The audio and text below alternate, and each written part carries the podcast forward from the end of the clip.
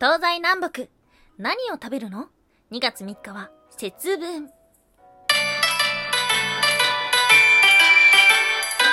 タンは妖怪について知りたい。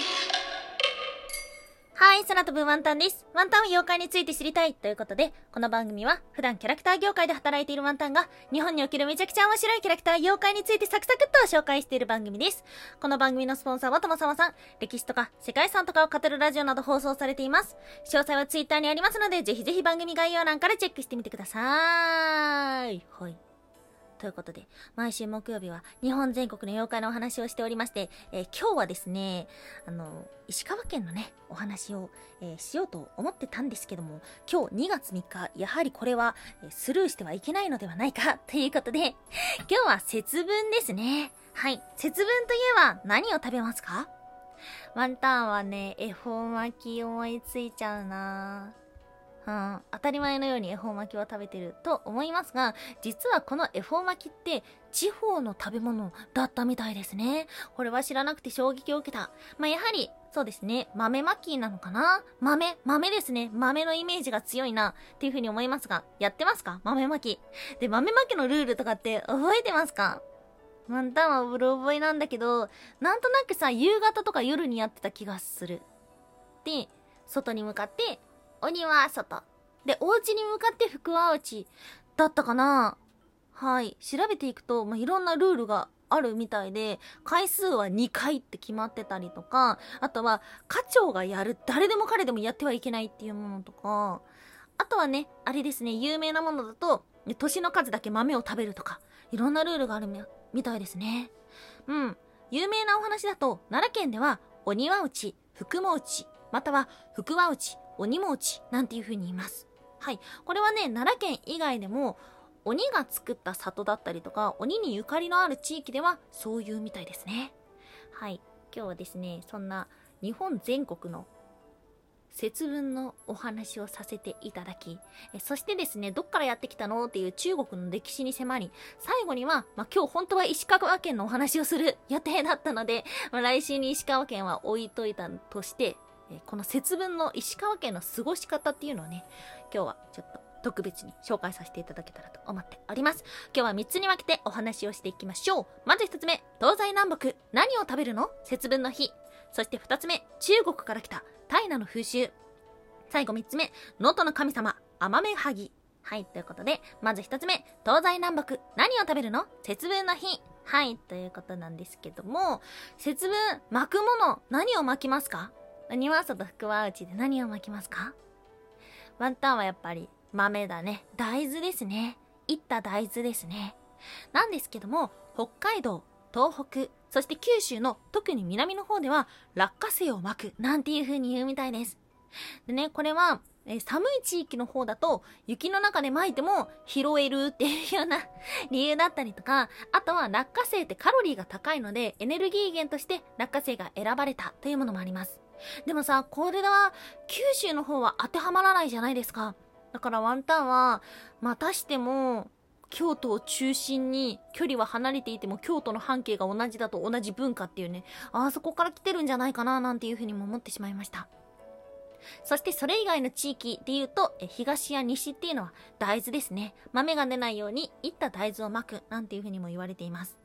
で、この豆以外にもいろんなものを食べているのがね、日本全国あるみたいね。島根県、長野県では、節分そば。はい。節分っていうのがね、大晦日から来ているっていうところで、そこから来ているっていうのがありました。あとは関西はイワシ。鬼がね、イワシの匂いが嫌いっていうところから。そして、関東では、けんちん汁。なんだって。えー、あとは、これも知らなかった衝撃なんですけども、四国の方で、特に香川、島根、山口、あと群馬の方でも、蝶の砂おろしということで、お腹に溜まった砂をおろすために、こんにゃくを食べるなんていうものも出てきた。あとは、クジラ、ナマコ、はい、いろんなもの食べるんだね。でね、最初にお話ししたように、実は恵方巻きっていうのは、もともと地方のもので、大阪から来てるみたいです。商売繁盛や厄除けの意味があって、恵方巻きの具の数っていうのがね、最初は決まってたみたいで、それは7種類。なぜかというと、七福神を表すから。なので、服を巻き込むっていうので、恵方巻き、縁起がいいものなんだって知らなかった。ね、比較的日本中で恵方巻きが食べられるようになったのは新しい歴史、平成に入ってからみたいで、そのきっかけはコンビニだったらしいです。へえ。はい、ということで今日の二つ目、中国から来たタイナの風習。はい、ということでですね、実はね、この節分っていうのも中国から来ましたよっていうことで、タイナというものがあります。また、ツイナというふうにも言われてるみたいなんですけども、で、これは、えっ、ー、と、鬼を払う行事としてあって、仮面をかぶって赤い服を着てっていう風にですね、結構立派な姿みたいなですね。ちょっと写真とか見ると、怖っていう風になっちゃうんですけども、で、このタイナっていうのは、厄除け、薬剤や疫病を払うために行われていて、小豆や五穀などが巻かれていました。うん。小豆を巻く理由っていうのはね、以前、小豆洗いのお話の時にもしたんですけども、小豆っていうのは昔から魔除けや薬除けの意味がある、なんていうふうにも言われていました。まあ、その高い栄養価から万能薬っていうふうにも考えられていたっていうところですね。はい。そのタイナっていうのは、えいつしか鬼を追いやる、鬼、鬼洗いというふうに言われていったみたい。へえ。なので、そのタイナ、鬼洗いの文化が日本にやってきて、今の節分に変わっていったというお話だったりとか、あとはなんで豆を投げるのかっていうのだと、奈良時代に倉山に鬼が出現して、鬼の目に豆を投げて退治したことから、まあ、目っていうね、ことになったんだって。鬼の目、あの、魔物の目とか言って、まあ、目なんだって。へえ。そうなんだ。なんかこうやって見てみるとさ、いろんな、いろんな文化ってやっぱり大陸から来ていて、ちょっとずつ日本風にアレンジされてるんですね。はい、ということで今日の最後3つ目、能登の神様、アマメハギ。はい、ということで石川県のお話です。裏能登のとある町では包丁を持った鬼たちが家の中を徘徊します。ね、めっちゃ怖いんですけど、なんで包丁を持つんだろうっていう感じがするんですが、実はですね、これ、前回紹介した都市丼様と同じように、ユネスコの無形文化遺産に登録された大方針様なんです。アマメハギの行事っていうのは1月に多く行われてるんですけども、能登町、能登町かな？では、節分の夜に鬼の姿をしたアマメハギがやってくるという風になってるみたい。だから今日とかも、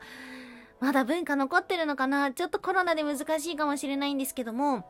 で、アマメハギという妖怪、聞いたことある方ない方いらっしゃると思うんですけども、仲間で言うと、生ハゲの仲間みたいな感じです。で、アマメっていうのは何かというと、いろりや火鉢に長く当たってることでできる火だこのことなんです。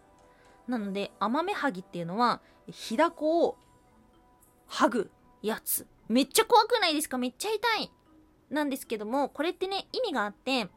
その平子ができるっていうことは、つまり長い時間いろりや火鉢に当たってるっていうことなので、お仕事をサボっているものなんですね。なので、仕事をサボっちゃいけないんだよっていうような戒めとも考えられているんです。甘めを作ってる者はいないか甘めなんていう風に言いながら、来る甘めを引き剥がす妖怪が甘めはぎ。まあ怖いけども、でも文化的には必要なものだったのかもしれない。なんで、ので、えー、かつてはですね、大人たちが甘めはぎになっていたみたいなんですけども、最近は地元の少年たちが甘めはぎということで鬼の姿になって、いろんなお家を回るみたいなんですけども、一通りの儀式を終えたら、家の人にお菓子をもらって帰るっていうね、ハロウィンみたいなイベントに変わってるらしい。知らなかったなこういう地方のさ、お祭りって本当に知らないものがたくさんあって、ワンタンは今年に入ってからすごいお祭りに興味津々だったりします。はい、ということでですね、今日は節分ということなので、ワンタンもね、恵方巻き食べたい、恵方巻き食べたいって今日一日中言ってて、で、ワンタンが今食べたい恵方巻きは、ヒレカツが入ってる恵方巻きを食べたいって言ってるんだけど 今日ずっとね、あの、ツイッターとかでそんな話をしてたんですけども、今日の途中お話にあったもともと7種類の具で、それは七福神を表すっていうその歴史を見ちゃうと、あなんか、そっかって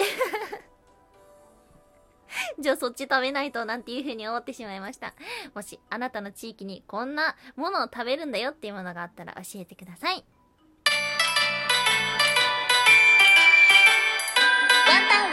妖怪について知りたい。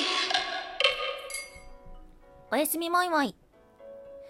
めちゃめちゃ怖がりなのに、ゾンビドラマを一生懸命見てしまう。はい、おやすみマムというのはワンタンがポエムっぽいこと言いたいコーナーですね。ポエムがなんだかよくわかってないから、ポエムっぽいことしか言えないコーナーです。はい。ということで、ワンタンはですね、ついにネットフリックスに登録してしまったっていうのがあるんですけども、あのー、昔あった海外ドラマのフルハウスのね、続編をどうしても見たくて 今更、ネットフリックス登録して今一生懸命見てるんですが、トップページにあった韓国ドラマの今私たちの学校はっていうゾンビドラマがあって、ずっとトップページにあるの。絶対怖いと思って、ワンタンさんはね、怖いのがとにかくダメなんで、怖いよっていうふうに思ってたんですけども、気になって気になりすぎちゃって、この間日曜日の朝から見ました。ね、夜とか見たら怖いんで、朝見て、一日で全部見た。なんだかんだで。いや、怖かった。怖かったけど、面白かったな。なんでさ、ゾンビ、ゾンビ作品ってやっぱ流行ってますよね。なんで見ちゃうんだろう。ワンタンも嫌いなんだけど、怖いんだけど、あの、ハラハラと、こう、極限状態に追いやられた時の人間ドラマっていうのがね、やっぱ見応えあって見てしまいました。皆様におすすめできる作品ではないかもしれませんが、もし、ゾンビ作品気になってるよって方がいたら、見てみてください。ワンタンが見た理由は、主演が、若い子たちで舞台が学校だったのできっと怖くないと思ったんですけど、容赦なかったです。めっちゃ怖かった。でも、面白かった。はい、ということで今日は節分ですが、皆様素敵な一日をお過ごしください。今日もお聴きいただきましてありがとうございました。以上、空飛ぶワンタンでした。